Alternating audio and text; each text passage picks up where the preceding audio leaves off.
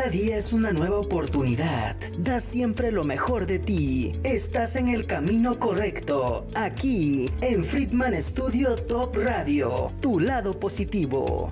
Es momento de iniciar este espacio. Vibrando. Bonito. Con Claudia Ponce.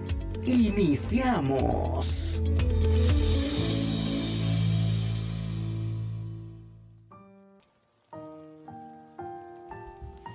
Seres humanos siempre necesitamos de cosas para seguir creciendo. ¿Te has preguntado por tu futuro o lo que podemos lograr al paso del tiempo? Bueno, pues en un momentito más tenemos a un invitado muy especial porque el tema de hoy se trata sobre y tenemos, ay, perdón, ¿eh? Me distraje un poquito. Tenemos aquí al licenciado y, a la licenciada que nos vamos a, vamos a hablar sobre pensiones y sobre todas las cosas, porque hubo muchísimas cosas este, de, de los artículos de la Ley Federal de Trabajo en materia de pensiones. Bueno, pues muchísimas gracias por estar aquí. Esto es Vibrando Bonito. Yo soy su amiga Claudia Ponce y gracias, gracias por estar aquí. Antes de comenzar, quiero compartirles las redes sociales. Nos pueden ver por Facebook, Friedman Studio, productor, este, por los canales de YouTube, ¿eh? YouTube, Facebook, Friedman Studio Top Radio. Friedman Studio Top Radio, Facebook y por los canales de YouTube. También nos pueden hablar al teléfono 777 219 6166 y aquí con mucho gusto los vamos a estar, este, bueno, contestando, ¿verdad? Pues ahorita les voy a presentar al licenciado José Rafael Coas Pinzón. Él es contador público y maestro en Derecho y también tenemos a la licenciada Georgina Eloísa Salazar Sotero. Bienvenidos, bienvenidos muchas gracias, a su programa. por la invitación. Sí, no, muchas gracias a ustedes, de verdad. Es un gusto tenerlos aquí. Licenciado, tiene un currículum súper enorme. Yo aquí nada más hice como un, una, una poquita de, de lo sinteticé, aunque no debería de haber sido, porque de verdad vale la pena presumirlo. Pero, ajá, adelante. Sí, muchas gracias Claudia por esta invitación y por esta valiosa oportunidad de estar en este importante medio radiofónico para tratar un tema pensionario que es del interés de muchos trabajadores al servicio del Estado. Muchísimas gracias. Sí, muchísimas gracias. Y pues vamos a irnos a una cápsula y enseguida regresamos con el psicoterapeuta. Soy Pablo Tamés, terapeuta emocional, y en esta ocasión vamos a hablar del par biomagnético médico. ¿Qué es el par biomagnético médico? Bueno, pues es también conocido como la sanación a través de los imanes. Los imanes no son mágicos, son imanes con un polo positivo, un polo negativo. Tienen un grado médico, se conoce como grado médico al gausaje, que es la medida en que se puede medir la potencia de un imán, y es muy fuerte el grado médico. Entonces, son imanes, los imanes que hacen en el cuerpo se ponen en distintas partes del cuerpo para lograr un impacto. Lo que hacen los imanes es estabilizar el pH de los órganos. ¿Qué es el pH? El pH es el líquido donde viven los órganos. Puede ser alcalino, puede estar ácido. Los virus y los hongos, su hábitat perfecto es la acidez en el cuerpo. Las bacterias y los parásitos, su hábitat es alcalinidad. Por lo tanto, la sanación se entiende en un equilibrio en el cual podamos quitarle el hábitat al patógeno. O sea, estamos hablando del equilibrio NEN, que es el nivel energético normal, sería 7 más menos 3. No es alcalino, no es ácido, por lo tanto el patógeno bacteria o virus no puede vivir es eliminado a través de los ganglios linfáticos y se elimina por la pipí, por la orina. Eso es lo que hacen los imanes sobre el cuerpo. Soy Pablo Tamés, terapeuta emocional. Te invito a que te atrevas a vivir la experiencia de una terapia biomagnética con terapias alternativas. Sígueme en mis redes sociales. Yo espero verte pronto. Bendiciones.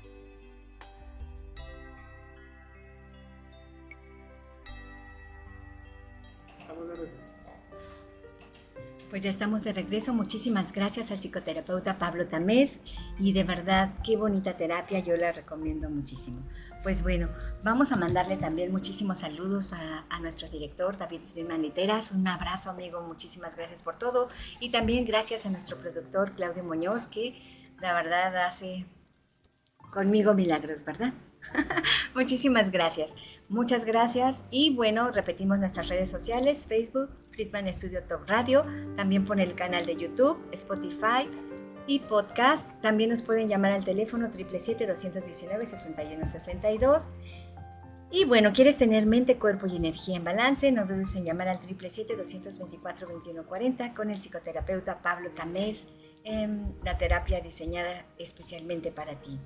También quieres clases de canto, eh, llama con el profesor David Friedman Literas al 777-142-8275 y también si quieres lucir un hermoso cabello, Jackie Vasco Capelizani tiene la solución al 777-328-6048. Pues sin más, pues vamos a comenzar nuestro tema de hoy, que de verdad es un tema sorprendente, fantástico y, lleno de dudas, lleno de dudas y de, de miedos, mucha gente, ¿no? Que dice y que prefiere quedarse ahí en el de, pues es que no sé, o prefieren dejar. Bueno, ahorita vamos a hablar de eso. El tema de hoy es factibilidad jurídica del cambio de régimen pensionario. Y tenemos a nuestro invitado especial, que ya decíamos, él es licenciado en Derecho, egresado de la Universidad Mexicana de Educación a Distancia en la OMED. Su tesis fue de medios de impugnación en materia fiscal eh, también estudió contaduría, administración e informática. Tiene diplomados en contribuciones fiscales, diplomados en impuestos en seguridad social y defensa fiscal. Y también fue auditor de, muchísimas compañías, bueno, no sé cómo, despacho de contadores públicos, de Rubio Sotomayor y muchísimos más. Pero yo me enfoqué mucho más en el sector público. Es inmenso de verdad su currículum, que yo no sé, me llevaría todo el programa diciéndolo pero le parece bien que me enfoque en el sector público y si quiere que agreguemos más, ahorita Eloisa me ayuda. Claro sí, que sí. Claro que sí, yo le pediría a la licenciada Eloisa que haga una breve reseña del currículum, dada la importancia del tema que vamos a abordar. Así es. Y también, bueno, en el sector público fue jefe del Departamento de Auditoría General en del 91 al 92, director de comisionarios, delegados y controladores internos coordinación del programa de entrega de recepción de la Administración Pública Estatal, ay, qué difíciles son, y también jefe del Departamento de Ejecución de Auditorías, comisario público del Fideicomiso en Lago de Tequesquitengo y comisario público del Colegio de Bachilleres. Bueno, Eloisa, la palabra. Ok. Pues eh, buenos días a todos y gracias por estar aquí en este importante programa y buen día a todos los que nos están escuchando. Este, me voy a permitir leer el currículum de nuestro invitado, el contador público y auditor por más de 30 años de ejercicio profesional, egresado de la Escuela Superior de Comercio y Administración del Instituto Politécnico Nacional. tiene estudios de diplomado en impuestos, seguridad social, defensa fiscal. Es licenciado en Derecho egresado de la Universidad Mexicana de Educación a Distancia colaborador de los despachos Sistemas de Control Integrales, Soluciones Contables Integrales, Corporativo de Servicios Administrativos, Contables y Fiscales, SACFI, Capacitación Empresarial Continua, Dávila Jiménez y Asociados, Impuestos, Seguridad Social y Defensa Fiscal, Sociedad Civil, SC, actualmente en proceso de titulación de la maestría en Derecho Penal, Sistema Acusatorio Adversarial, Juicios Orales. En el ámbito privado, eh, se ha desempeñado como auditor junior y senior en, diversos despachos de contadores públicos, empresas de ramo farmacéutico y hospitalario.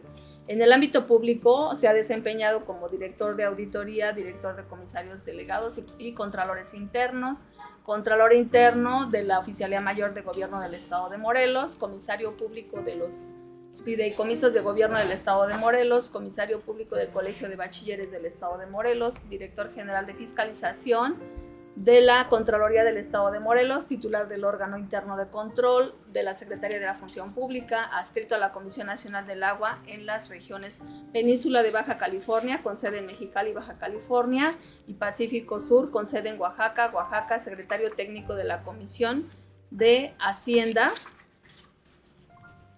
de Hacienda, Presupuesto y Cuenta Pública del Congreso del Estado de Morelos en la legislatura.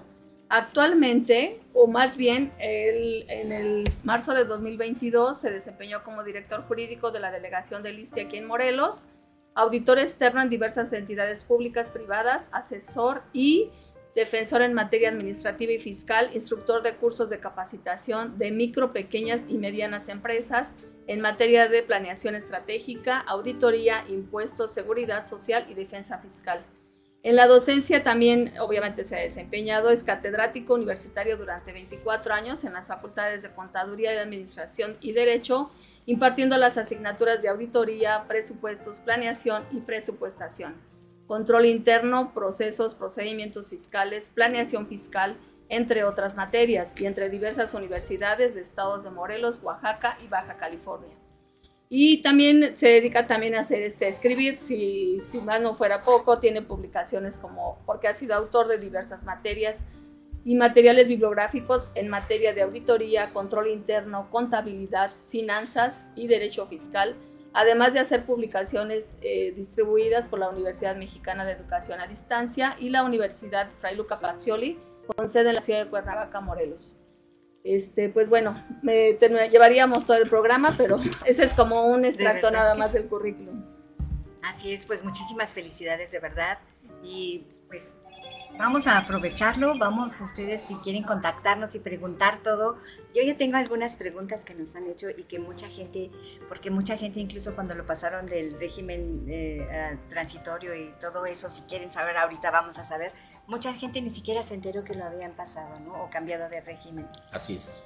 Adelante, es todo su micrófono. Bien, Claudia, pues nuevamente muchísimas gracias. Vamos a, a empezar con este tema que es muy complejo pero no menos importante, y sé de antemano que existe una gran expectación por parte de los trabajadores al servicio del Estado por conocer los mitos y realidades de este tema tan, tan comprometido. Y efectivamente así en el marco de tu programa, que por cierto tiene un nombre muy bonito, pues vamos a iniciar vibrando bonito. Muchísimas gracias. Iniciamos con este tema que, que es repito, del, interés de muchas personas y que les ha causado muchas interrogantes al grado de que los tiene muy preocupados y muy angustiados. ¿no? Esa es la percepción que hemos tenido de los trabajadores durante nuestro recorrido en los 33 municipios, y digo 33 municipios porque los municipios de nueva creación no los hemos visitado, los 33 municipios tradicional, que tradicionalmente integran el estado de Morelos los hemos visitado, hemos estado con ellos en las propias dependencias afiliadas al instituto, es decir, a en todas aquellas que cotizan al, al, ISTE, y hemos recopilado una serie de, de interrogantes, de situaciones y que les hemos ido dando respuesta. Muchas personas nos han hecho el favor de contratarnos profesionalmente para llevar a cabo el juicio de nulidad, que es a través del cual se logra el cambio de régimen pensionario. Y bueno, aquí valdría la pena hacer un alto y aclarar qué es el régimen pensionario.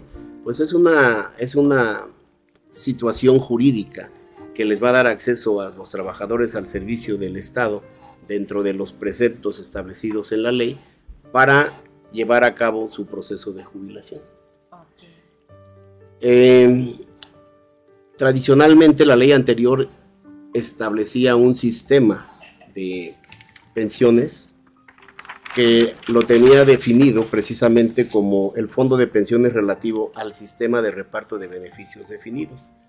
La actual ley lo acoge como el famoso décimo transitorio. El décimo transitorio es sin duda el mejor escenario pensionario para los trabajadores que ya habían estado antes de la entrada en vigor de la nueva ley.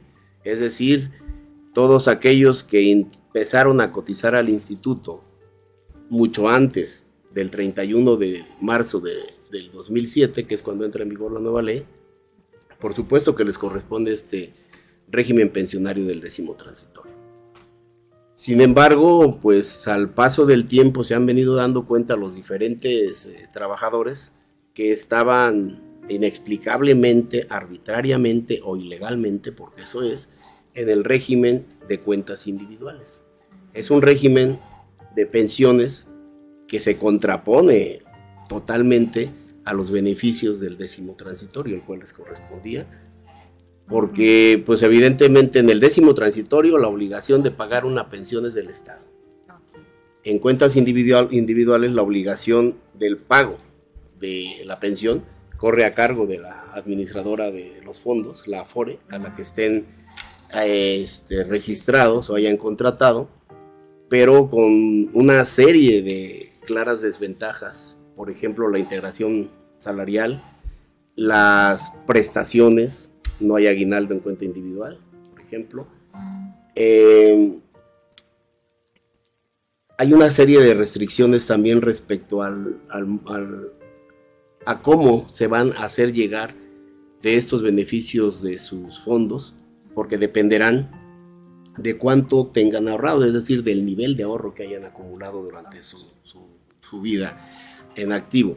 De tal suerte que dependerán en, en sus montos de pensión de lo que hayan ahorrado y si este no es suficiente tendrán que hacerlo a través de, de, una, de un esquema de pagos programados o de rentas vitalicias que les complica su situación jurídica pensionaria justo en el momento en que se presumía que tendrían ya una tranquilidad, una calma y una pensión digna. Yo creo que aquí, perdón Claudia, es importante hacer mención de por qué se da esta situación. El Instituto de Seguridad Social, el ISTE, ha enfrentado en los últimos años una crisis financiera que ya es por demás eh, evidente. Esta crisis financiera pues encuentra su, su principal, eh, sus principales causas son que el perfil epidemiológico, por ejemplo, de las, de las enfermedades, pasan de ser enfermedades infecciosas a enfermedades crónico-degenerativas, que son más costosas y más prolongadas, por un lado. Por otro lado, eh, cada vez existen más candidatos a pensionarse que trabajadores que financien las pensiones. Esto es que el instituto o la situación financiera del instituto no es autosuficiente. ¿Qué debió haber hecho el instituto, el ISTE? Pues una reforma y un planteamiento de una estrategia financiera que responda a las expectativas y necesidades de la realidad social actual. ¿Qué hicieron para evitar colapsar la cuestión financiera? Pues una serie de medidas que yo resumo como de austeridad y disciplina presupuestal pero en detrimento y atropello de los propios derechos de los trabajadores, en activo, de jubilados y pensionados. Por ejemplo, bastará con hacer un recorrido en estas medidas de austeridad y disciplina presupuestal, si de alguna manera bondadosa las queremos denominar, y encontraremos que hay una restricción presupuestal en los medicamentos. No hay medicamentos. Ustedes, esto es ya del dominio público, esto es una situación que la propia sociedad la puede percibir. Y hay ahí una fuente importante de ahorro para el instituto. Por otro lado, las patologías que se atienden en el Hospital Centenario, que es el alta especialidad, eh, tienen un problema de atención médica cuestionable. Una, una, persona que requiera una atención médica, pues las programaciones son muy extensas. De una persona que requiera por su patología padece una atención inmediata, pues lo están programando hasta para 7, 8 meses después. Entonces las personas, los derechohabientes, optan por una atención médica, toda vez que está en riesgo su vida.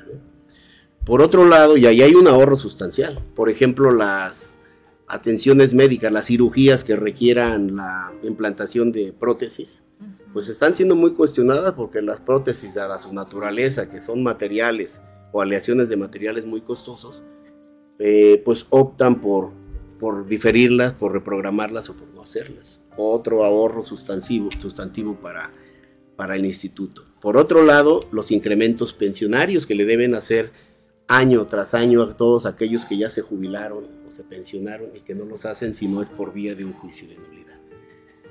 Las transmisiones de pensiones dentro del esquema que la propia ley establece no las hacen y, recurren a una serie de argucias para retardar, retardar, retardar y que estas no se lleven a cabo y es otra fuente importante de ahorro.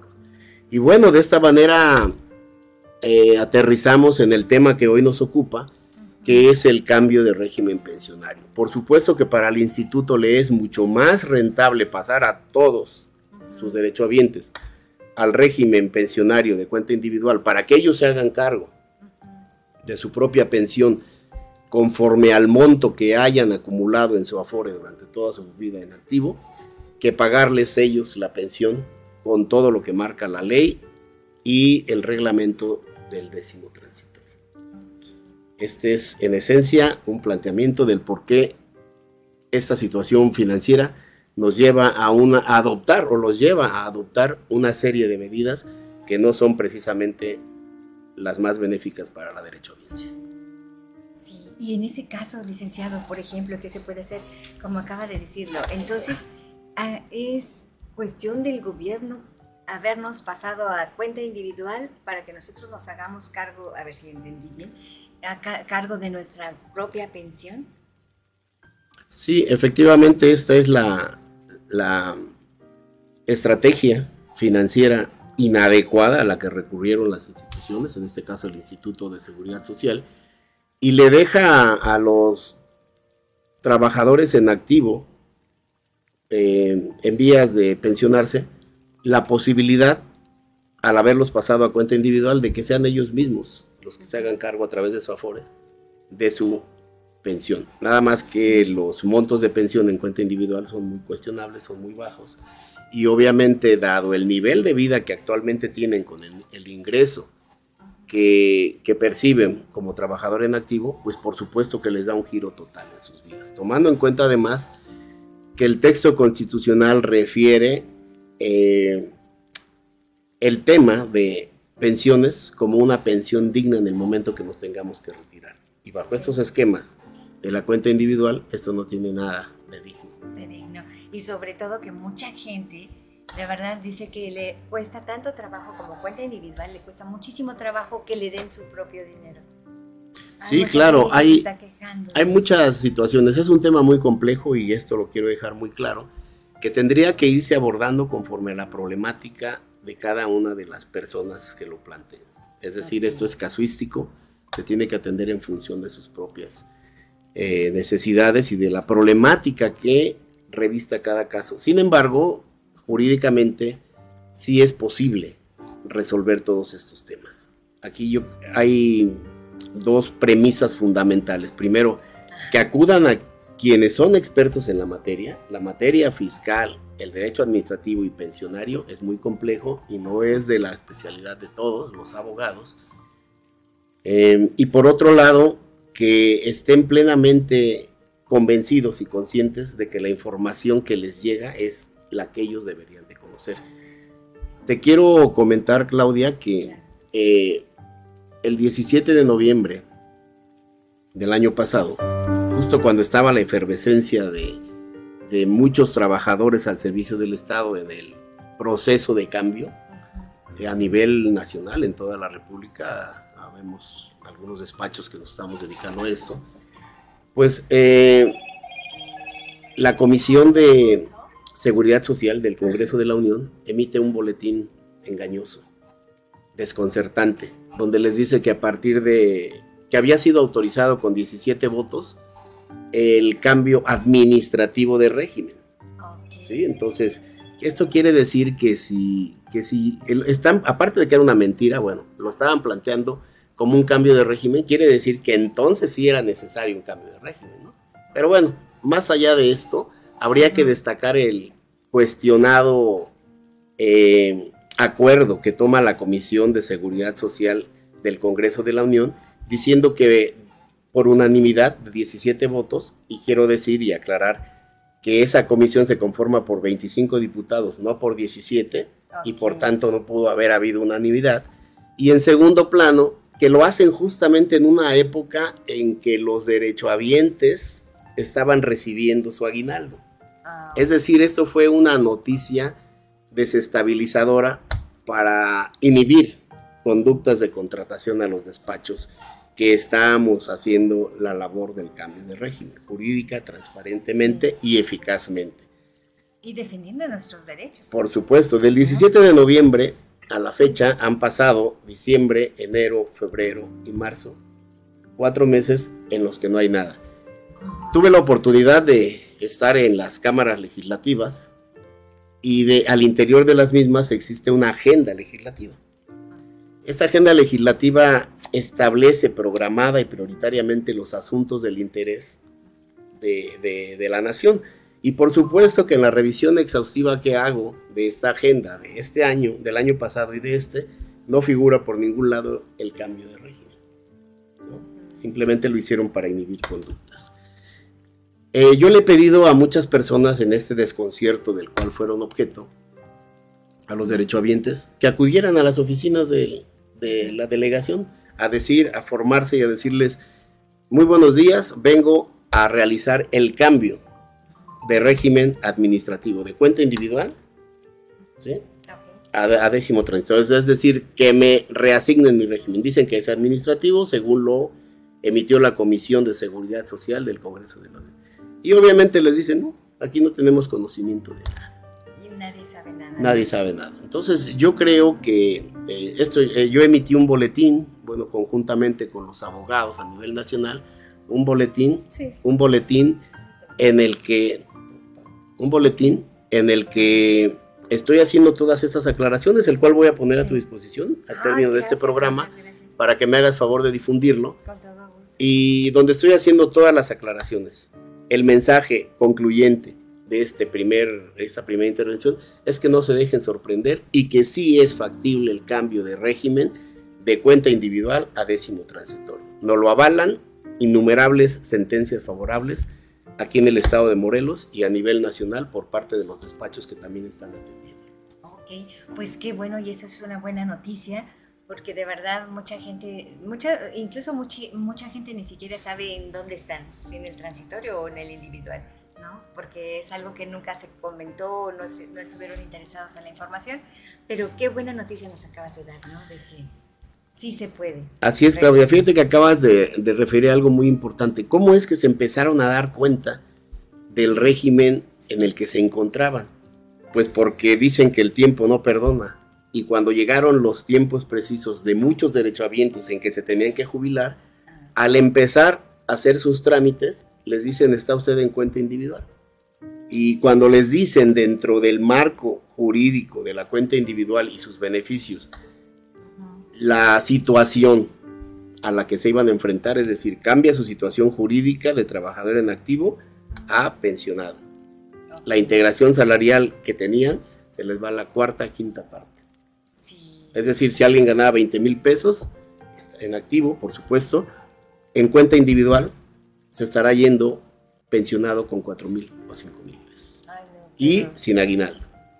Y además de eso, con un monto acumulado en su afore hasta donde éste sea, eh, le sea suficiente. Es decir, si llegado el momento en una cuenta, en una administradora de fondos, es decir, en un afore, tuvieran un monto determinado y este no le es suficiente durante el tiempo de vida de esta persona, pues hasta ahí llegaría. Entonces es un tendrían ahí que contratar una renta vitalicia con la aseguradora. Insisto, si estamos en una situación pensionaria, es decir, ya ofrendaron su vida al trabajo asiduo y ahora están pretendiendo retirarse ya en calma, tranquilos, serenos y con una pensión digna, tener que enfrentar problemas de ahora cómo sobrevivo con esta pensión, yo creo que se contrapone totalmente al texto constitucional, a protocolos de orden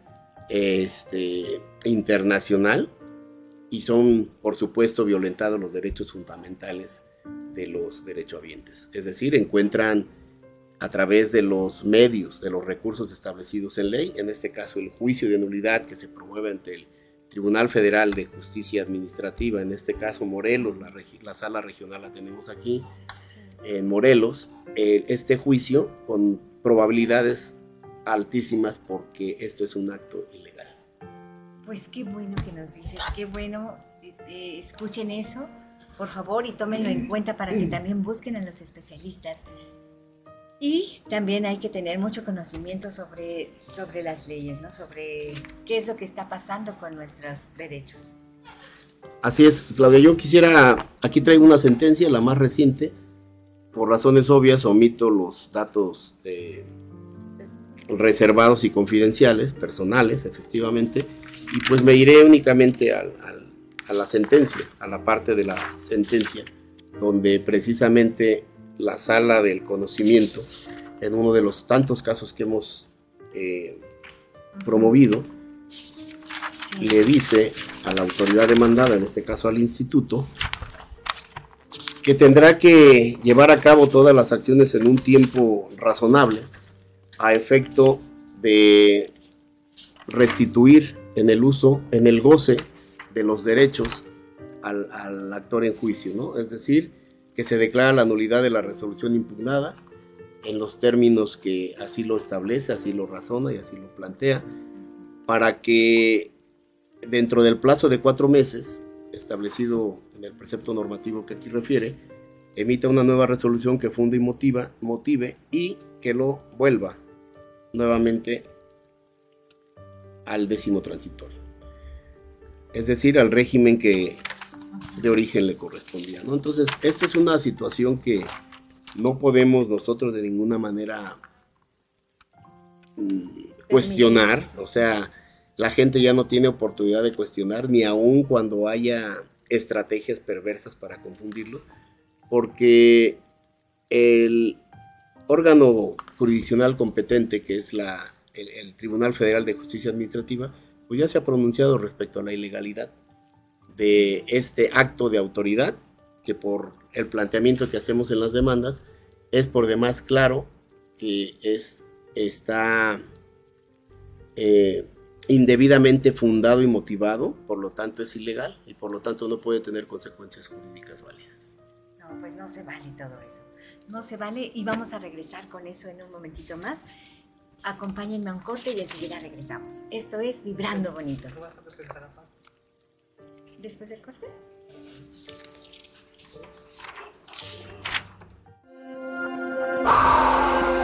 Toma un respiro y sigue vibrando bonito. En un momento regresamos.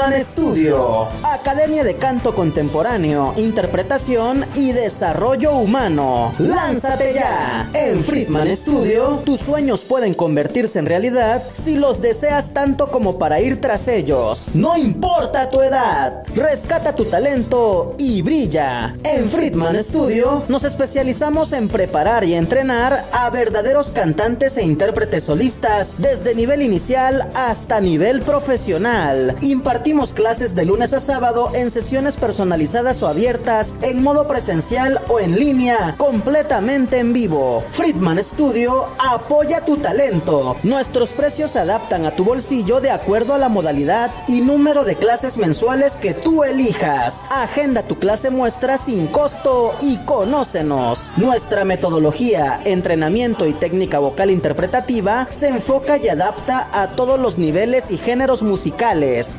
Nuestras sesiones de clases son impartidas y supervisadas en atención personal por nuestro coach vocal interpretativo, entrenador transformacional y sensei David Friedman Giteras. Contáctanos al teléfono 777-310-2362 o al WhatsApp 777-142-8275. Búscanos en línea como Friedman Studio o visítanos en nuestras redes sociales. En Friedman Studio, prepara y entrena como lo hacen las grandes estrellas. Vence tus miedos y fortalece tu seguridad. Tú, también, puedes brillar. Ven a Friedman Studio. Crea tu propia historia, rescata tus sueños y haz que tu talento brille hoy.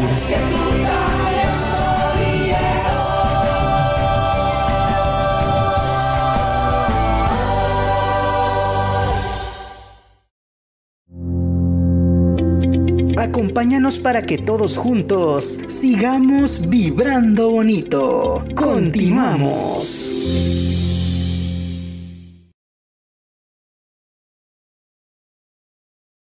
De aquí nos vamos a la obra, ¿verdad? ¿Quieres estornudar? No, vete, vete. ¿Mm? ¿Vete, estornuda. Estamos a la vez. Pues estamos aquí de regreso en su programa Vibrando Bonito. Muchísimas gracias por seguir con nosotros y ya vi todos los comentarios en un momentito más. Muchísimas gracias por sus comentarios. Pero déjenme presentarles que tenemos aquí eh, a Patty Mainow, que es de verdad una directora, productora, actriz. Ahorita digo todo lo que eres, pero oye, bienvenida a tu programa Vibrando Bonito. Muchísimas gracias por acompañarnos y vienes también con compañía porque nos traen un- una probadita de una obra que está dirigiendo que se llama Siete años de José Cabeza y Julia Fontana. Así es. Gracias, Claudia. Gracias a ustedes por invitarme. Me da muchísimo gusto estar con ustedes. Gracias. Sí, muchísimas gracias. Oye, esta obra de verdad se escucha súper... Esta. Esta, sí. ¿Estarías dispuesto a sacrificar siete años de tu libertad para salvar a tus amigos? ¿Y hasta dónde llega la lealtad cuando tu libertad se ve vulnerada? Oye, qué, qué bonita eslogan hiciste para la obra. Ajá. Fíjate que esta obra, siete años, toda, toda la gente dice, ¿por qué se llama siete años? Es como de buena suerte o algo así. No exactamente. Siete años es una obra que está basada en una película española cuya adaptación yo me atreví a, a hacer porque desde que vi la película me pareció fabulosa y me pareció muy teatral. Yo tengo un grupo de teatro eh, conformado por personas de aquí de Cuernavaca, actores profesionales muy talentosos, pero muy, muy talentosos. Ya hemos hecho varias producciones. Con este grupo es la tercera obra que estamos montando. La estrenamos el año pasado. Ahorita la dejamos descansar un, un par de meses. Creo que en diciembre, noviembre tuvimos la última función, si mal no me acuerdo. Y la obra es muy interesante porque plantea esto justamente que estás diciendo. Los seres humanos cuando estamos juntos, cuando estamos reunidos y somos Sí. muy amigos y cómo nos queremos. Pero cuando hay una crisis, ¿qué ocurre? ¿Hasta Aparece dónde llega tu lealtad? yo. Te, te ¿No? cuento la premisa rápidamente. Claro, claro de verdad está sí, muy interesante claro y los que sí. invitamos a todos a que vayan a verla porque de verdad está muy interesante. Es un grupo de socios, son cuatro socios que fundan una compañía, les va muy bien, son muy exitosos, han hecho mucho dinero, pero resulta que cometen un fraude y les cae Hacienda. Entonces dice, pues van a tenerse que ir a la cárcel por este fraude. Y ellos deciden que no es necesario que los cuatro se vayan a la cárcel, que mejor solamente uno de ellos se eche la culpa y ese es el que se vaya a la cárcel. Ahora decide quién, ¿no? Entonces contratan a un moderador, que es el quinto elemento de esta obra, que es muy interesante. Y este quinto elemento llega para ayudarlos a decidir quién se va a ir a la cárcel. Y ahí empieza toda la moderación. Es muy interesante porque ahí es justamente donde vemos la naturaleza humana. Como, sí, sí, somos muy amigos, pero si tengo información tuya que te puede perjudicar, la voy a sacar a la luz. Entonces, la obra es muy interesante porque al principio, como que vas viendo que todos muy amiguis, ¿no? Así muy bien, Ajá. pero cuando empieza la confrontación de quién se va a la cárcel, pues, ¿qué crees que tú? Y le saca cosas al, a relucir. Pues, ¿qué crees que tú? Y tiene un momento, el clímax de la obra es fortísimo. De hecho, la gente que ha visto la obra, todos nos comentan que se les pone la piel de gallina, que te tiene así de quién se va a ir. Y a- hasta que deciden quién de los cuatro se va a ir a la cárcel. Pero ahí no termina el asunto y no les voy a contar el final, pero tiene un Ay, giro de tuerca. No, no, pues no se las voy a spoilear. Ahí- la vamos a ver. Ahí lo interesante es que viene un giro de tuerca buenísimo. Nadie se imagina el final. No, lo más interesante es que al final de la obra hacemos un conversatorio con la gente en la que les planteamos tres preguntas muy interesantes. Y una de las cosas que nos han dicho, mucha gente nos dice, yo me imaginé que lo que iba a pasar era esto. Yo supuse que lo que iba a pasar era esto otro. Yo hubiera mandado a la cárcel a fulano, no, yo a Perengana. Entonces se pone tan interesante. De verdad, les juro que vale la pena verla y sobre todo esta parte de cómo nos cuestiona nuestra lealtad hacia los demás, cómo a la hora de querer sobrevivir. Me imagino que es un poco como cuando estás en un barco y naufraga y a ver quién sobrevive, pues si puedo piso al de junto, le pongo la- el pie en la cabeza o a ver cómo le hago, le jalo, le quito el, el salvavidas o a ver cómo le hago, pero quiero sobrevivir. Muy interesante. Sí, se escucha de verdad muy apetecible, de verdad. Hay que ir a verla y, y no, so- no solamente cuando estás naufragando. No sé si a ustedes les pasa que muchas no queremos nunca tener la culpa de nada y siempre que nos sacan trapitos al sol empezamos a culpar a los demás. Pero tú también, pero tú también, ¿no? Exacto. O sea, imagínate en esa situación donde está de por medio siete años de tu libertad. Y además, cómo hay relaciones que tú pienses que hay una, dos de los actores que son amigos desde la infancia, entonces se saben hasta las pecas de la espalda, como dice Lucero, se conocen todo y van saliendo otras cosas que dices, ¿cómo? ¿Qué, qué, qué? De verdad que tiene muy bien. Y lo más importante, chicos, es que son las dos últimas funciones que tenemos en Morelos. Una de ellas es en Tanca Studio, que está en Avenida Teopanzolco 412, Ok. Tanca Studio. En reforma, Está ¿no? en reforma, que además está muy lindo. Tú ya conociste el Sí, lugar, sí, ya nos claro hiciste sí. el, el honor de ir, Claudia. Está muy gracias. cómodo, muy bonito el lugar, es un lugar nuevo. Y la última función, este es el 24 de marzo. Y la última función la vamos a dar el primero de abril en un lugar hermoso que está en el bosque, que es del maestro Salvador Sánchez, Ok. que se llama, y se me fue el nombre, este, La negra. La Negra, el Foro La Negra. Esa es nuestra última función en Morelos. Entonces, para los que vivan por Santa María, por esa zona, les queda muy bien el Foro La Negra. Los que estén aquí en Cuernavaca, Tanque Estudio. 24 de abril, de abril de marzo y primero de abril. Y ya nos vamos de vacaciones. Oye, qué padre, qué padre y muchísimas felicidades y de verdad también a, a nuestros actores que tenemos aquí, ay, a los invitados que tenemos aquí, que es Ignacio Elizárraras y Manuel Trujillo. ajá. Muchas gracias de verdad por haber estado, por estar aquí con nosotros, Patti, porque en un ratito más vamos a verlos actuar. Yo ya estoy así como que esperando. Mira, la- el- son ese- cinco esa actores en pasión. escena y pues nada más pudieron, por el horario, como muchos trabajan, pudieron nada más estar ellos dos, que son grandes actores los dos. Y preparamos un fragmento muy pequeñito porque es muy complicado sin los otros cinco actores.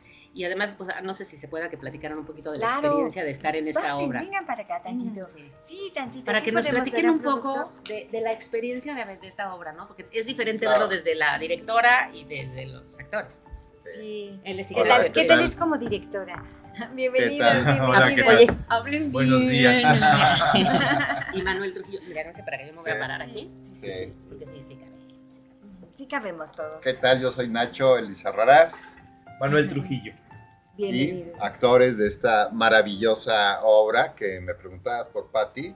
No, pues Patti es un motor que nos mueve a todos. Sí. Es muy talentosa y, y sobre todo muy trabajadora. Entonces, híjole, Sí. pues Y- y dirigió muy- espléndido esta obra. Ay, sí, sí, es cierto. Y, y, bueno, ¿cómo se sienten ustedes ahorita que van a representar esta obra? ¿Les salió? Oye, es que es terapéutica también, yo Terapéutica. siento, porque al, al estar haciendo la obra, o al, al menos ahorita que estabas contando lo de la obra, hasta yo sentí como que es esas veces donde, donde uno, uno mismo se está cuestionando, ¿no? ¿Qué voy a hacer yo? Como decías hace rato, que la gente opina de cómo quería al final y, y- y sentirnos directoras a veces de la obra, ¿no? Bueno, mira, eh, realmente es una obra maravillosamente escrita Sí. porque te habla de la naturaleza humana. Normalmente estamos acostumbrados a ver en los dramas al malo y al bueno. Aquí no hay malos y no hay buenos. Somos gente normal que se ve metida en un problema que sí, finalmente ellos se metieron, se fueron metiendo, pero por ambición llegas a hacer lo que mucha gente hace en pequeña escala, que lo hicimos en gran escala, que es pues evado impuestos, ¿verdad? O sea, estoy ganando, veo cómo no pagar impuestos, que de ahí salen las pensiones. de- Ahora sabemos, pero. Sí. que de aquí salen las pensiones. Pero en, en es- en ese trabajar de la vida, donde vas llevando una vida normal, te ves metido en ese problema y entonces, si bien no eres bueno ni eres tan malo, sí luchas por salvar En una situación límite, ¿no? Digamos. Sí, donde, donde sí te quiero mucho, pero no quiero ir a la cárcel. Entonces, si vas a ir tú o voy a ir, yo prefiero que vayas tú. Así seas Exacto. muy mi amigo. Entonces, sí, eh, es, un, es una obra donde saca la naturaleza humana, en donde si bien en un principio ves una cierta protección entre todos ellos, una amistad, una fraternidad, a la hora del instinto, sale el instinto de defensivo, donde eh, no quiero ser yo el que pague. De Por él. sobrevivir. Ajá, es- una sobrevivencia, ¿no? Y el Sí. personaje, perdón, de Nacho es muy interesante porque él Sí. es el moderador. Él, como bien les dice en la obra, yo no decido, yo no tengo nada que ver. Son ustedes quienes van a decidir quién va a la cárcel. Yo solo modero, pero es un personaje riquísimo, súper interesante y que además, eh, pues hace de la obra algo muy especial. No les puedo contar más. Te da unos cuestionamientos Sí. Que de verdad hace pensar no nada más al, al personaje, sino a la audiencia, al público, porque te cuestiona cosas que parecerían paradójicas. O sea, que dices, oye, Y ¿cómo puedes decidir? Sí, y además este personaje, el moderador, que bueno, él de repente se enfrenta a una situación, él suele hacer ese trabajo, ¿no? Dice, bueno, vamos haciéndolo, ¿no? Pero él, él también va sufriendo al ver cómo van sacando todo ese lado oscuro cada uno de los cuatro socios, ¿no? Y, y- y también se sorprende y es eh, alucinante. Y son una mujer y tres hombres, los socios, una mujer muy joven. Y aquí lo interesante es que salen cuestiones también de machismo, de cómo res- quieren resolver las cosas a través del machismo. No, de verdad tiene todo, la obra tiene todo. No se la pierdan. No, no Es, como una obra, ah, ah, eh, porque ahorita que dijiste el moderador, yo me lo imaginaba como el psicólogo en terapia grupal Algo y así, que estás ahí sacando todo, ¿no? Sí, sí, sí, algo así. algo así es. Oye, Sí. qué padre, qué padre, pues muchísimas gracias, Patti. Eh, Déjame rápido, directora, este, Patti Mainou, mexicana, eres licenciada en Ciencias de la Comunicación por la Universidad Franco-Mexicana, estudiaste locución en el Instituto de Radio y diversos talleres de teatro con Emilia Carranza, Regina Orozco, Luisa Huertas, entre otros, Entre otros. entre otros. Y tengo mi escuela que se llama Escuela de la Voz. Ah, Que doy ok. también talleres de teatro, de hablar en público, de locución y de doblaje. Así es, y has participado en más de 30 puestas como actriz y directora. ¿no? Las más recientes, Visisha. Bishisua. Ajá. Y bueno, y también hace en comedias, en, en- enredos y... ¿Y qué te iba a decir? Y también es en el mundo del doblaje presentando tu voz. Pues. Sí, también soy actriz y directora de doblaje. Ajá. Has hecho la voz de Meryl Streep y Sí. bueno, de varias. En El Diablo ¿no? se viste a la moda. ¿En serio es tu voz? Sí. Wow, qué padre, qué padre voz. Este, bueno, no, y muchísimas más, ¿no? Muchísimas más. 30 años eh, haciendo doblaje, imagínate ya. Sí, qué padre. No, de verdad, muchísimas felicidades. Y también tienes un libro, Método My Know, pa- para la perfecta adicción. Ajá. Ok. Y tienes tu propia escuela de voz, My Know Voice, Voices. Voice- Voices, donde se imparten talleres de doblaje, locución, hablar en público, canto, actuación, y diriges al grupo de teatro. y- Así es. y, Y los domingos vendo pepitas afuera de la iglesia. Solo, oye, solo eso, solo eso nos faltaba, ¿verdad? Oye, Claudia. ¿puedo decir rápidamente por Claro si, que sí. si alguien quiere boletos? Son, es directamente con nosotros. Para que van a ir, ¿verdad? Claro que sí, ahí los esperamos. Claudia, también ahí te esperamos. Y Muchísimas todos, gracias. Muchas, muchas gracias. Eh, bueno, pues los boletos están al 777-511-4955. Mándenos un mensajito. Eh, son boletos virtuales. Les mandamos un número donde depositar. Es una, la verdad es una cuota de recuperación para pagarles a estos jóvenes talentos, bueno, estos muchachos talentosísimos. Díganme gracias Sí. porque Gracias son por lo de jóvenes. jóvenes. Sobre todo. Y 777-511-4955. Muy bien, ya oyeron, vamos, vamos a apoyarlos, vamos a ir. Es ahí, vuelves a decir el lugar, Tanca. Estudio el 24 de marzo, que está en Avenida Teopanzolco 412, Colonia Reforma, casi esquina con Reforma. Y el primero de abril estamos en el Foro La Negra, que está en Santa María, Ok. pero ya les daremos más información si nos mandan a su mensajito al teléfono 777-511-4955. Y de verdad se van a sorprender, ¿verdad, muchachos? Así es. Claro que sí. No, pues Todo el mundo sale encantado, ¿eh? Todo el mundo sale Pues sí, yo ya estoy encantada, ya quiero que me cuenten. ¿Sabes qué es lo más interesante? Que al final la gente no se va. Porque como abrimos esta polémica de, por ejemplo, una de las preguntas que les hacemos es, ¿tú a quién hubieras mandado a la cárcel? Y las respuestas son maravillosas. Entonces la gente sale de la obra y se quedan discutiendo afuera. Se han quedado hasta una hora discutiendo a quién hubieran mandado a la cárcel. Es, Es interesante porque Mueve muchas cosas. eh, no es nada más voy a mandar a este porque me cae mal, Ajá. sino los criterios que se tratan en la obra en los que se basan para decidir a quién mandarías a la cárcel, porque como te comento, no hay buenos ni Sí, hay malos. Entonces hay muchos criterios que aplica el moderador y que aplicamos entre todos para saber, ejemplo, quién es más necesario para la empresa. No lo podemos quitar. O sea, ¿Quién tiene familia? ¿Quién tiene familia? Ah. ¿Quién- o sea, hay muchos criterios para decidir quién sería el idóneo Ajá. para ir a la cárcel. ¿Quién aguantaría más la cárcel? Por ejemplo. O sea, Pero, son pues, ahí, criterios a obviamente, discutir. Cuando él dice, Ok. yo no aguantaría la cárcel por esto y por esto, pero él sí porque le sé esto. Entonces, no, se pone buenísimo. ¿verdad? Buenísimo. ¡Wow! Oye. Pues qué, pa- qué padre, de verdad, qué padre. Y muchísimas felicidades. Gracias, Claudia. De Gracias, verdad, es un gusto tenerlos aquí. Y Iba a decir que también ustedes son unos actores de verdad y también en doblaje y en Así. muchísimas obras. Bueno, aquí está- estoy viendo to- todo lo que tienen, ¿no? Miembros del grupo de teatro en la UNAM, Ignacio de Lizaras. en- en- Ahora no, ya tiene una trayectoria. Bueno, los dos tienen una trayectoria, de verdad, muchas felicidades. Perdón, Gracias. ¿puedo comentar Muchísimas nada más el gracias. nombre de los otros actores que creo que es importante? Claro, crédito? claro, Está claro. con nosotros Paulina Welch, es una chica muy joven, estupenda sí. actriz.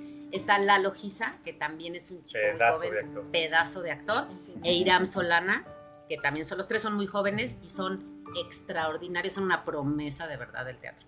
Extraordinarios actores. De verdad que se ve que te apasionas. por- Muy bueno, lo- es-. Déjame hacerte un comentario y que yo se los digo. Yo que estoy en escena, de verdad, en los momentos que me toca callar, como todo mundo tiene su espacio para hablar y no sabes cómo disfruto estar en primera fila viéndolos actuar. O sea, los estoy gozando ahí y además me dejan participar, ¿no? Esa es, esa es la, la dulzura de estar en el escenario con estos actores. Y además como hemos hecho un grupo muy bonito, Sí. todos, todos, Sí. la verdad todos nos llevamos bien, hay mucho respeto, no, no es este grupo de teatro en el que, a ver, yo voy a brillar más que los otros, no, están compenetrados, todos se escuchan, todos se apoyan, todos se ayudan. Hemos hecho un trabajo, yo creo que muy, muy digno, muy bonito. Y aparte tienen una energía maravillosa, ¿no? Ay, que incluso nos transportan. Yo ya estoy transportada. Nancy, de verdad, díganos quién se va a ir. Se los vamos a dejar. No, dejen ustedes eso. El de verdad es que el giro de tuerca del final es una joya. Nadie se imagina lo que va a pasar. Todo el mundo se hace. No como que, que lo cubran, no, va a pasar esto, ya sé, como que nadie se imagina la, el giro de tuerca del final, que es maravilloso. Ya, Wow, ese pues día lo vamos a comentaremos. verla, sí, Ya. vamos a verlos y ese día vamos a comentarlos, de verdad, porque sí, suena maravillosa. Sí, lo es. Pues bienvenidos Perfecto. y pues vamos a ver la probadita, ¿qué les parece? Me parece Sí, bien, excelente. Claro. Excelente. A- adelante, pues Muchas gracias, escenario. Claudia, por el Gracias. espacio. Gracias a No, todos. Gracias. Pati, gracias. No, gracias a ustedes. Muchísimas gracias. Gracias. Sí, pues vamos a ver la obra. Cuando nos. Sí. José, si te hemos llamado a ti, es porque necesitamos decidir quién de nosotros cuatro va a pagar por esto. ¿A qué te refieres con pagar? Pues a echarse la culpa, y así los otros tres librarían el juicio, mientras él o ella iría a la cárcel, José. ¿Por cuánto tiempo? Siete años. ¿Siete años? ¿Y qué tienen pensado hacer? Bueno, si la policía nos está investigando y uno de nosotros hace una transferencia de dinero de España a México, pues irán solamente por esa persona. ¿Están seguros de que quieren hacer esto? José, lo hemos intentado todo, hemos platicado todo y no encontramos otra forma de salir o de sea, esto. concretando, lo que ustedes quieren de mí es que los ayude a decidir quién de ustedes va a hacer esa transferencia y se va a ir a la cárcel. Así es.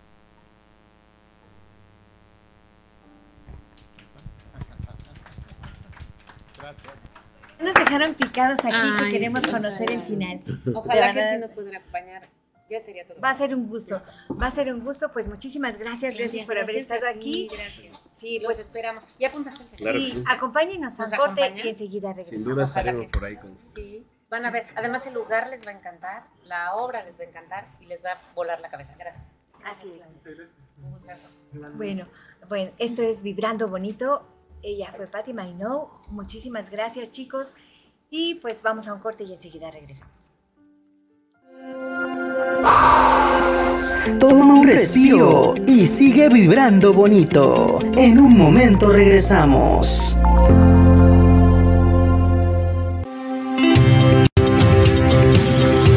Friedman Studio Top Radio está cada vez más cerca de ti. Ya nos puedes escuchar y ver en nuevas plataformas. Para escuchar nuestra señal por radio digital, busca y baja nuestra app FS Top Radio para Android en la Play Store o para iOS en la App Store. También búscanos como Friedman Studio Top Radio en la página web y app Radios. Para ver las transmisiones de nuestros programas en vivo, síguenos por Facebook Live en nuestra página oficial de Facebook o si lo prefieres, acompáñanos por la señal visual de YouTube Live, entrando y suscribiéndote a nuestro canal de YouTube. En ambas plataformas nos encuentras como Friedman Studio Top Radio. Además, ya puedes escucharnos en formato podcast a través de la plataforma auditiva Spotify y también en Apple Podcast. Más formas de escucharnos, más formas de vernos y ser la radio que te magnetiza para traer a tu vida todo lo bueno. Somos Friedman Studio Top Radio, la radio que se escucha y se ve.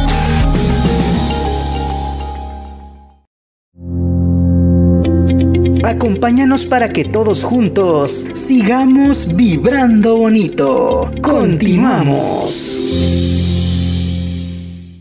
Pues estamos aquí en su programa Vibrando Bonito. Muchísimas gracias a todos los que se han comunicado con nosotros y gracias por sus mensajes. Pues, licenciado, estábamos hablando hace ratito este, sobre este cambio de régimen, ¿no? Que, que la buena noticia es que sí podemos cambiarnos de la cuenta individual al, al transitorio. El décimo transitorio.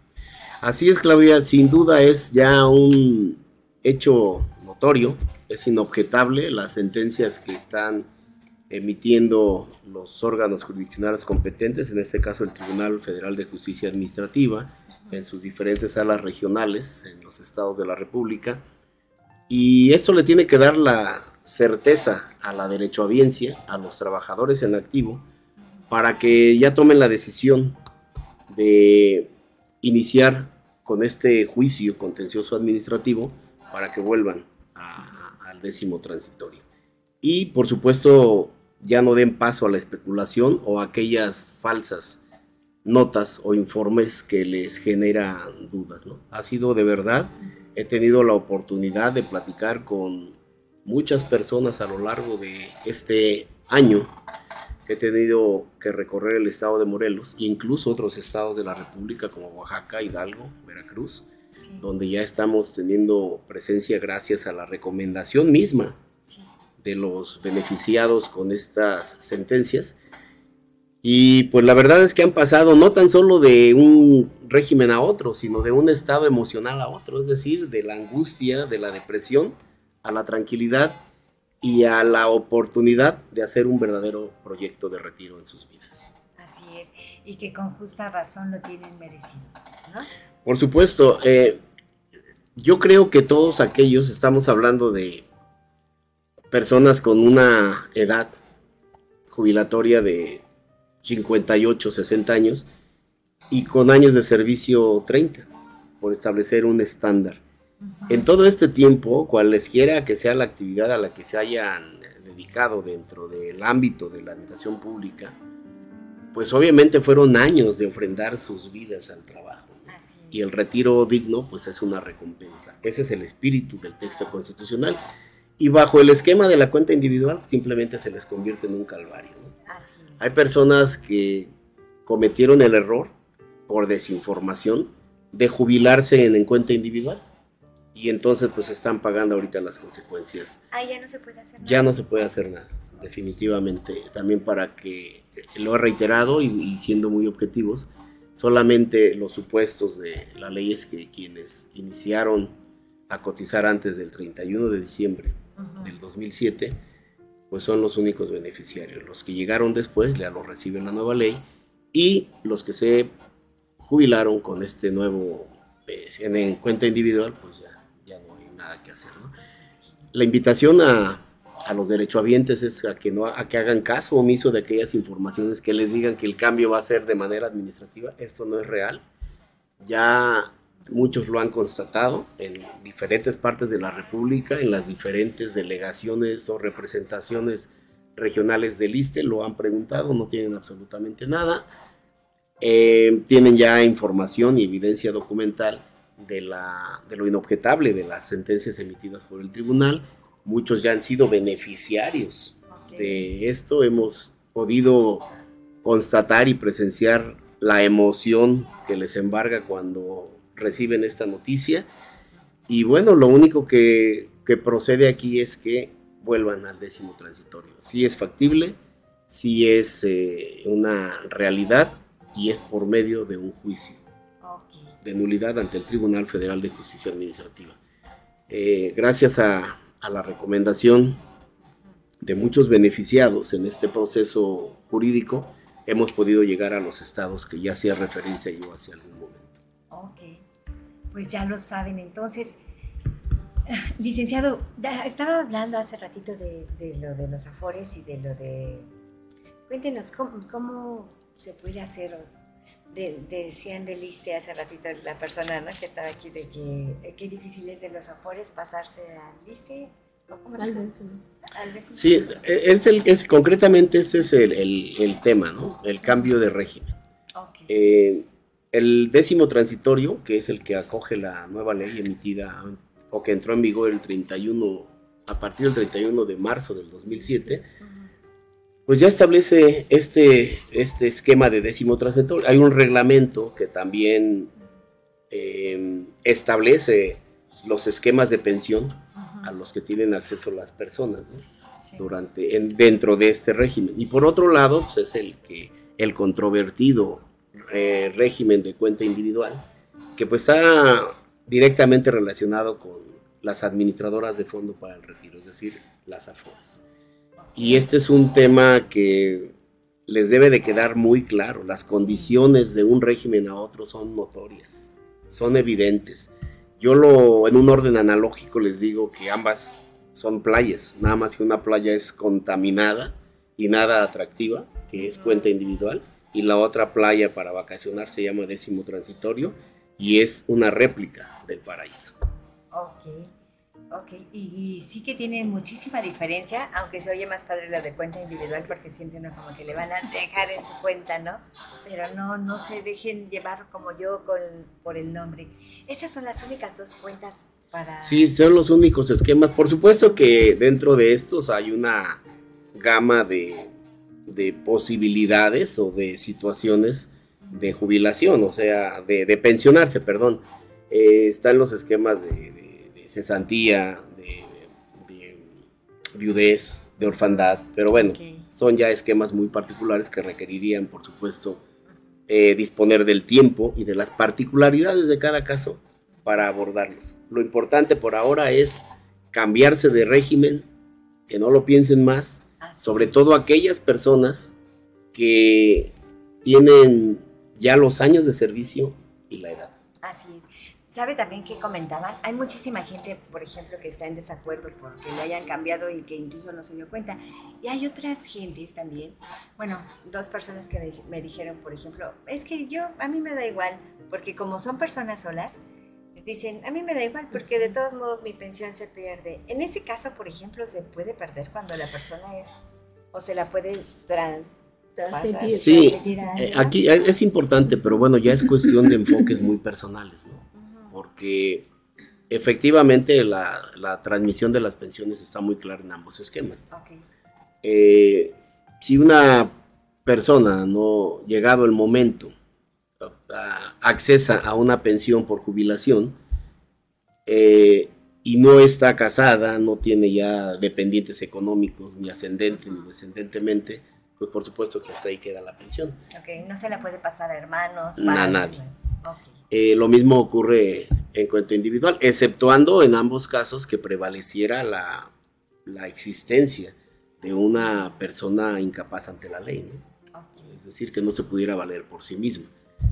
Pero insisto en que ya es una reflexión muy personal, muy particular, decir, pues yo me quedo en cuenta individual al fin y al cabo con este poquito recurso para los años que me quedan de vida, pues ya voy a vivir bien. Pienso que es hasta un tanto pesimista.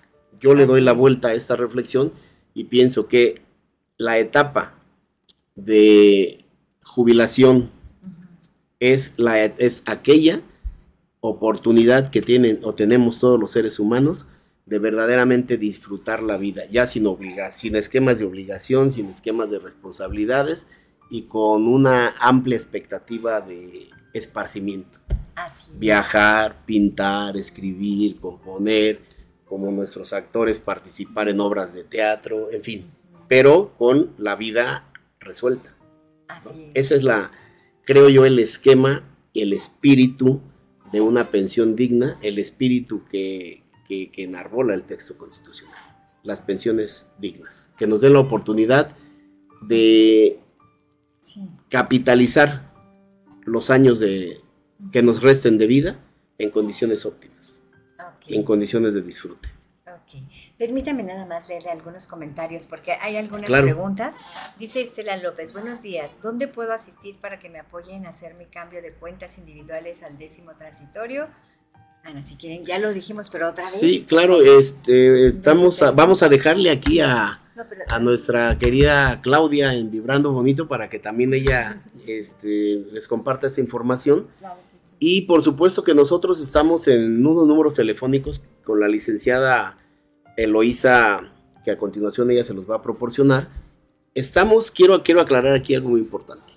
Dadas las características y las ocupaciones del personal de las, de las diferentes afiliadas, ahí están apareciendo en pantalla los números telefónicos y ahorita les vamos a dar otros números telefónicos porque afortunadamente estamos teniendo una gran demanda gracias a la confianza de todos los derechohabientes, particularmente de aquellos que ya fueron beneficiados y estamos recorriendo eh, los municipios del estado de Morelos previas citas. Y esto lo enfatizo porque es muy difícil por las actividades, particularmente de los maestros, que por la mañana trabajan en, tienen un turno en una escuela y por la tarde tienen un turno en otra escuela.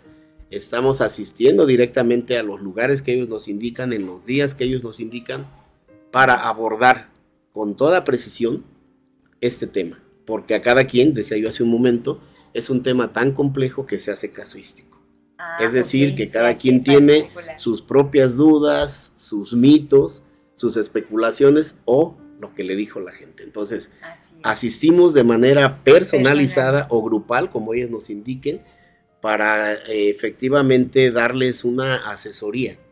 Sí. es, yo quiero decirles como lo hago cuando termino cada una de las formalizaciones en los contratos o la contratación de mis servicios o los servicios de, de este corporativo que yo represento, eh, a partir de ese momento déjese de preocupar y yo me ocupo.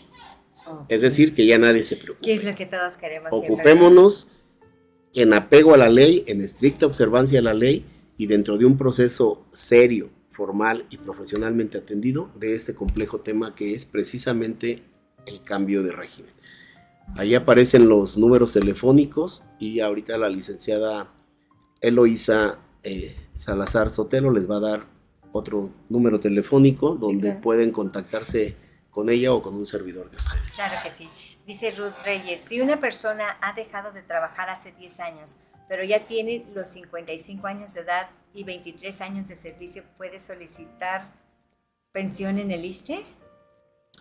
Sí, eh, eso son, este es un caso casuístico, por ejemplo. Es una situación muy particular que habría que analizar su, expediente electrónico. ¿Cuántos años cotizó? Dice que cotizó 10 años. 10 años, ajá. 10 años no alcanza en este en un análisis general. no, 23 años, ah, perdón. 23 años. dice, si una persona ha dejado de trabajar desde hace 10 años, pero ya tiene los 55 años de edad y 23 de servicio, puede solicitar pensión en el ISTE? Por supuesto que sí. Aquí lo que le favorece ya es la edad. O sea, los años de servicio ya los cumplió y se retira, cuando se retiró no tenía la edad. Seguramente le van a faltar algunos añitos, pero es tiempo de hacer una revisión exhaustiva de su caso para hacerle el proyecto de retiro, pero sí es factible. Incluso aprovecho para decirle que en los casos en que no hayan cotizado los años suficientes y que no alcancen ninguno de los esquemas de pensión previstos en la ley, bueno, pues hay una, un fondo, una oportunidad de un monto por indemnización global. Es decir, no alcanzan ningún esquema de pensión, hay una negativa de pensión, pero hay una oportunidad de que les den una, aportación que es una indemnización global. Aclaro que es bajo esquemas muy particulares y previo análisis minucioso de cada uno de los casos. Pero sí, eh, no dejen de ninguna forma, porque lo crean por mala información, de asistir o asesorarse adecuadamente para que sepan realmente cuál es la situación y los derechos que tienen que ser exigibles. Sobre todo eso, ¿no? Saber cuáles son nuestros derechos cuáles son y cuál es la situación en donde nos encontramos. Así es. Así es. Bueno, yo quisiera nada más reforzar la cuestión de dónde nos pueden encontrar. Este, yo soy miembro del corporativo jurídico. Este, mi teléfono es el 777-189-9349 y asistimos de manera personalizada, ya sea porque quieren una cita, obviamente con previa cita para poder agendar y este y puede ser grupal o bien puede ser este personalizado como nos digan no entonces estamos a la orden y bueno cualquier duda que tengan pues también aclaramos todo de tal suerte que pues que más bien la gente se vaya informada no y que no tenga ninguna duda al momento de tomar la decisión que sea la más correcta. Okay. esto es lo más importante retomo el último la última expresión de la licenciada Eloísa. Es importante en todos los órdenes de la vida tomar decisiones informadas. Porque me he encontrado, ya es una situación generalizada, casi casi ya de, fija en todos los casos que yo he tenido la oportunidad de atender, y que responde a una condición natural del ser humano. Creemos que todo lo malo nos va a pasar y lo bueno no. Es decir, que me, me dicen, oiga, ¿y cree que sí se pueda? Sí, claro que sí se puede. Porque a mí me dijeron que no se puede y le dan más ah, peso al no se puede, aunque no esté sustentado jurídicamente. Y aunque esté sustentado jurídicamente, es decir, con argumentos sólidos, el que sí se puede, pesa más, dice la filosofía popular, pesan más las dudas que las razones. Estamos a sus órdenes con una prestación de un servicio profesional serio, ético eh, esto lo respaldo con todas las recomendaciones que afortunadamente nos han hecho nuestros propios clientes. Gracias a ello, pues hemos rebasado las fronteras del estado de. Con este tema y con otros temas, de incrementos pensionarios para jubilados y pensionados, de transmisión de pensión para aquellas personas que ya estén en el caso, que hayan tenido la desgracia de perder a su esposo, su esposa, eh, algún ser querido y que haya sido una persona pensionada, aquí se le transmite la pensión, eh, el cambio de régimen, riesgos de trabajo también de los trabajadores en, activo, que es un tema también que ha causado mucha polémica y que por desconocimiento muchas personas no hacen efectivo, porque también puede haber una pensión por riesgo de trabajo, una incapacidad total permanente, una incapacidad parcial permanente, pero bueno, el desconocimiento es tal que no acuden.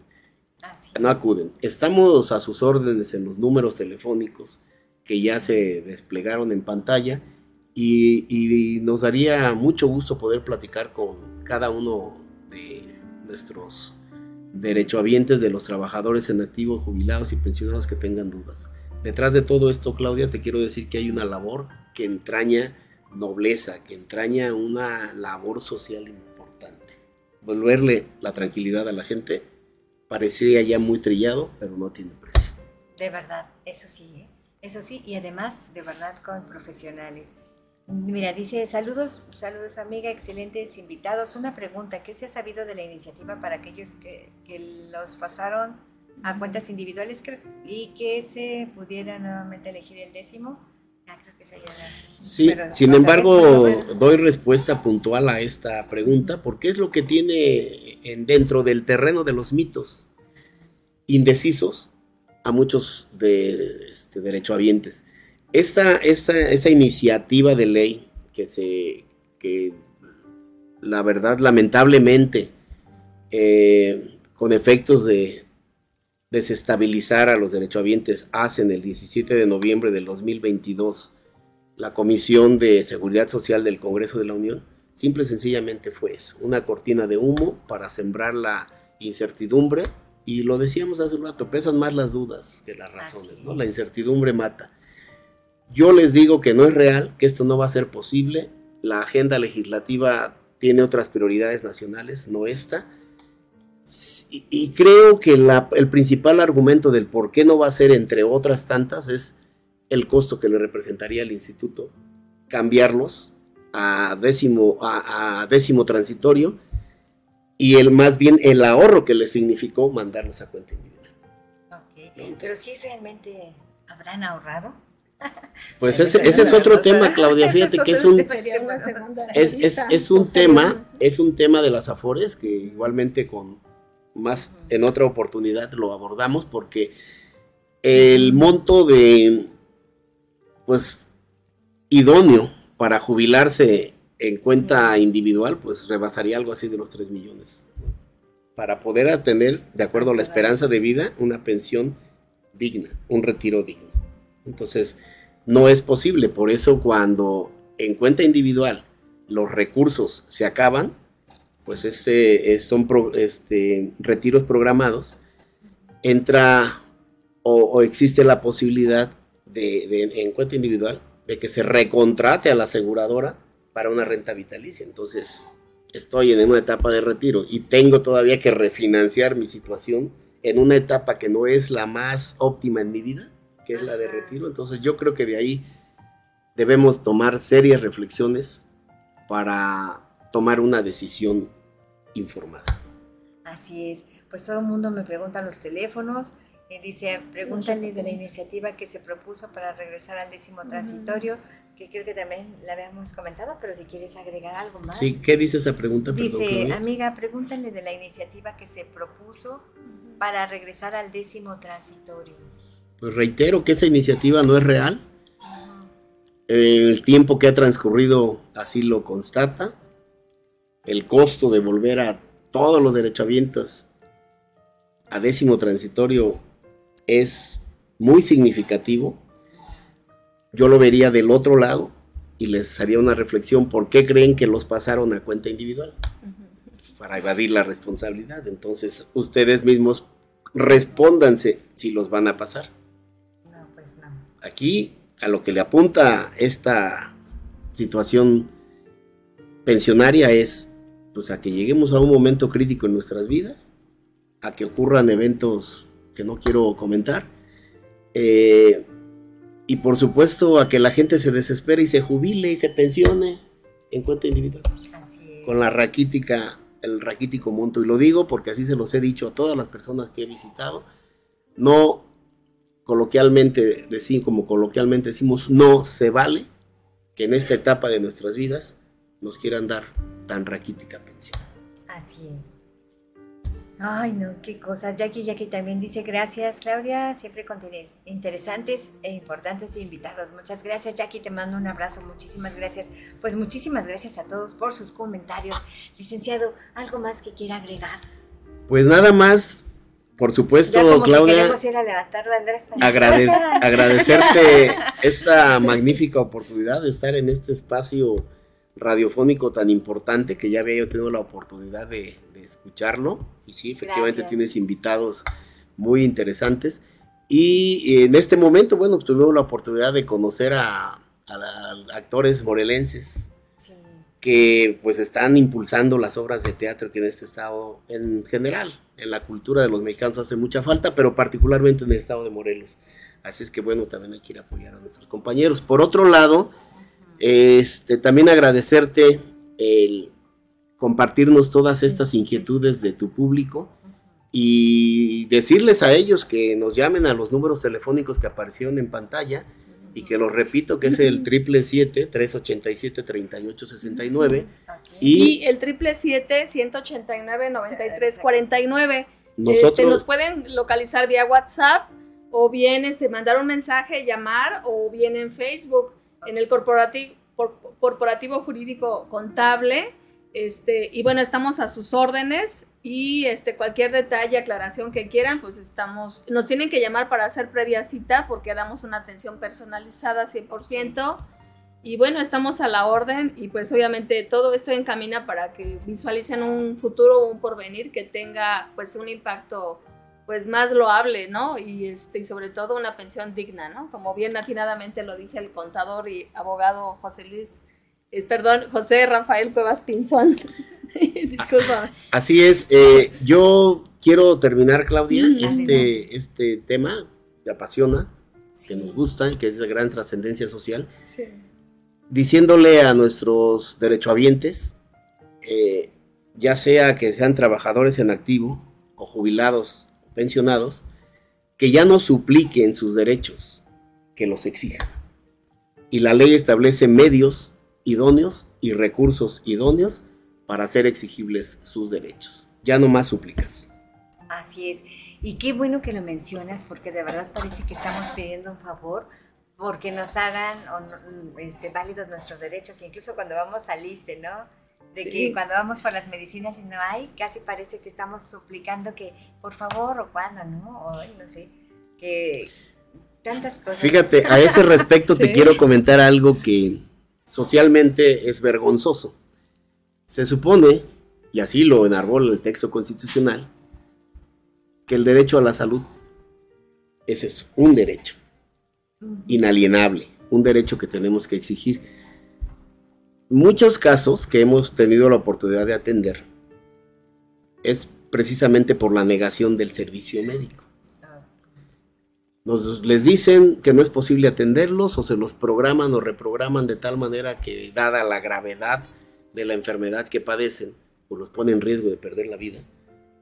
Hemos tenido que promover amparos y dicen que no hay camas que no hay especialista, que no están los medios adecuados y cuando el juez de distrito que conoce del amparo que se promueve obliga al, instituto a, brindar el servicio, ya hay camas, ya hay especialistas y ya hay espacios en las agendas. Entonces, retomo lo que dije hace un momento, ya basta de suplicar nuestros derechos hay que exigirlos. Así es. Y sobre todo yo no sé si hay en las escuelas de administración, porque esto más que nada es administrativo, más que los médicos, es administrativo. Las chicas de la, del escritorio son las que te ponen las trabas, las que parece que te venden las doñas de la, del medicamento, ¿no? Ay, no. Sí, de verdad hay que exigir nuestros derechos. Claro, yo no digo que peleando, pero sí vamos a, exigirnos y, vamos a, prepararnos. Yo siento que teniendo el conocimiento de lo que nos corresponde y de todo lo que, lo que podemos obtener, el conocimiento es poder, ¿no? Así que vamos a conocer todas nuestras posibilidades para que no tengamos que estar rogando. Suplicando. suplicando. Suplicando y poniéndonos a merced y exponiendo nuestra salud, la propia vida, nuestros derechos en manos de, como bien atinadamente decías, algunos burócratas que eh, al amparo de impulsos caprichosos tratan o maltratan a nuestros derechohabientes, quienes son verdaderamente los que le dan la oportunidad del desempeño o el ejercicio del servicio público a muchos servidores dentro de las instituciones. Los verdaderos patrones tienen que ser respetados y atendidos y colmados en todas sus pretensiones y en todos sus derechos. Ah, ok. Oye, aquí se me ha olvidado una pregunta, que si están trabajando en el IMSS y en el ISTE, y, ahí cómo pueden... Este... No, a ver, nosotros somos un despacho independiente. Okay, Este, yo estuve trabajando, algunos, el último cargo que tuve fue precisamente dentro de la estructura del ISTE como director jurídico de la delegación del ISTE de Morena. y eh, em, efectivamente eh, tenemos dentro de este ejercicio profesional independiente asuntos contra el Instituto Mexicano del Seguro Social en materia de seguridad social, contra el ISTE y, no así contra el ISFAM, que es la seguridad social para las Fuerzas Armadas. Y digo no así porque este esquema de haberes de retiro, así se llama, de haberes de retiro, es más ordenado. Es más las consultas que nos hacen que los conflictos que nos llaman a resolver. Ah, ok. En este último caso del ISFAM, que es la seguridad social para las Fuerzas Armadas. En el caso del ISTE y en el caso del INCH, bueno, dado el colapso que están a punto de llegar, pues sí, tenemos que actuar de una manera litigiosa para hacer efectivos los derechos subjetivos de los trabajadores y sus familiares, trabajadores en activo o aquellos jubilados y pensionados. Así es. Qué bueno que nos estás también diciendo esto, ¿no? De que están a punto de llegar, por favor. Ahí, ahí sí necesitamos que presura, eh, apurarnos para que... Que ya no, ya no lo piensen más, ya no lo duden. Estamos nosotros, de verdad, este, por ejemplo, hoy vamos a Tepoztlán, Morelos, en un grupo, con un grupo de maestras. Eh, ha, habido, ha habido inquietud por parte de muchas maestras ya jubiladas mucho entusiasmo, con quien ya hemos tenido resultados positivos en beneficio de ellos y que lo están haciendo extensivo a sus, a, sus, a sus compañeros y que venzan la apatía y que venzan la desconfianza. En esta vida y en todas las actividades hay hoy honrosas distinciones. Nosotros estamos trabajando con una mística, con una misión de clientes satisfechos porque son nuestro, nuestra base y fundamento publicitario, el más efectivo. ¿Sí? De hecho, retiramos la publicidad que de origen este, estuvimos difundiendo a virtud de los buenos resultados que obtuvimos y de las recomendaciones que nos han hecho nuestros clientes, que es la más efectiva sin duda alguna. Sí, eso es, dependiendo de boca en boca, es la mejor publicidad publicidad. Pero de todos modos, ahorita nosotros vamos a seguir compartiendo, por favor, el licenciado José Rafael Cuevas Pinzón, de verdad, eh, un excelente, de verdad, abogado. No sé, no, me quedé corta de verdad hace ratito cuando me dijeron del currículum y yo, wow, me voy a llevar todo. El, no, muchísimas gracias de verdad por haber estado con nosotros. gracias. Pues muchas gracias Claudia. quiero este, darle las gracias por el espacio que nos has brindado, sobre todo para que pues, la gente esté más informada, ¿no? Porque a final de cuentas creo que la mala información a veces es la que impera y la gente pues tiene así como que este el temor fundado, ¿no? Y preguntan mucho, pero no se atreven. Entonces aquí la cuestión es que pues sí se ha dado de boca en boca porque a final de cuentas pues lo que habla son las sentencias ganadas, ¿no? Y creo que esa es la mayor recomendación y pues ese es el fruto que ahorita se está cosechando y que la gente no dude, pues, sino que se acerque, que nos pregunte y pues con gusto le brindamos toda la asesoría y estamos a sus órdenes. Así es, sí, muchísimas gracias. Vuelvan a decir los teléfonos. Sí, cómo no, el 777-189-9349, eh, nos pueden mandar un mensaje o nos pueden llamar, agendamos una cita y con gusto les atendemos. Y este, pues estamos a la orden. Y el 777-387-3869 y Claudia, nuevamente te reitero mi agradecimiento, sin antes eh, reconocer qué bonito espacio radiofónico y de verdad que hace honor a tu nombre y nos vamos vibrando bonito. Así es. Ay, pues muchísimas gracias. Ya saben que este es su espacio cuando quieran regresar. Claro que sí. Gracias a nuestro director David Friedman y al productor Claudio Muñoz, de verdad que hacen posible estos programas. Muchas gracias. Y pues esto es Vibrando Bonito. Yo soy su amiga Claudia Ponce y nos vemos la próxima semana. Muchísimas gracias. Hasta la próxima. Hasta la próxima. Bye nos hemos llenado de positividad y energía para continuar con nuestro día. Nos escuchamos en la próxima emisión de Vibrando Bonito, aquí por Friedman Studio Top Radio, tu lado positivo. Somos la radio que se escucha y se ve.